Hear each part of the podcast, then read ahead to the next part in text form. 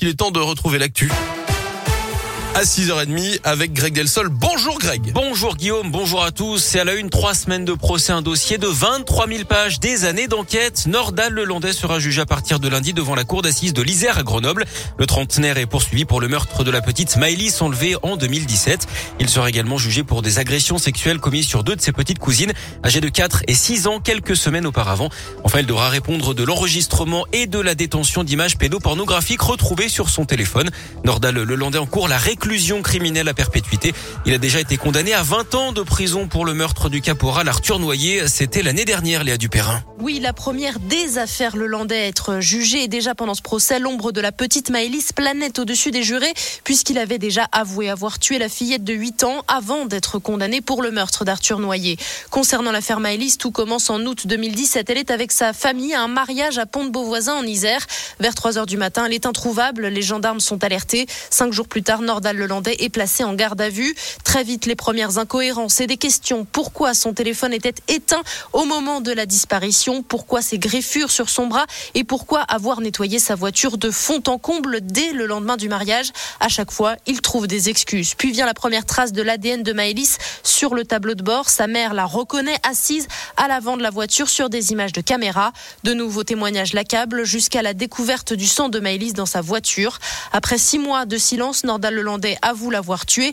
Un geste involontaire, explique-t-il, avant d'indiquer aux enquêteurs l'endroit où il s'est débarrassé du corps. Nordal Lelandais n'a pas changé de version depuis. Il nie avoir tenté de violer la fillette. L'autopsie n'avait d'ailleurs pas permis de le prouver. Les épreuves du bac vont-elles être reportées Prévues initialement du 14 au 16 mars, euh, de 16 mars prochain, pardon, les syndicats d'enseignants rencontrent le ministre de l'Éducation, Jean-Michel Blanquer, dans la journée.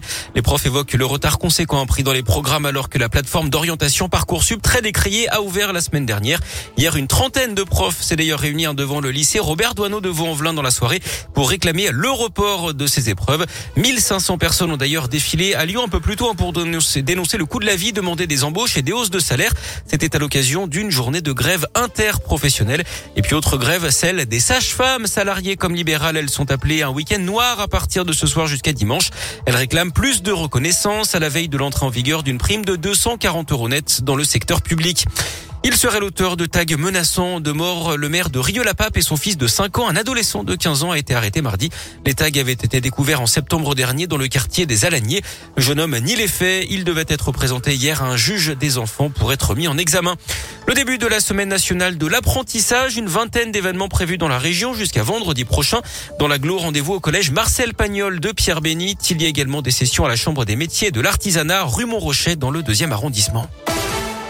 Du sport et du basket, pas de miracle pour l'Asvel battu à Barcelone hier soir en Euroleague 84 à 71.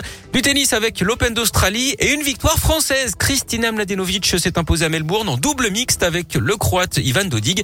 C'est le huitième titre hein, de sa carrière en Grand Chelem. En ce moment, Rafael Nadal affronte l'Italien Matteo Berrettini en demi-finale du simple. L'Espagnol est devant, il mène facilement 2-7-0, 6-3, 6-2.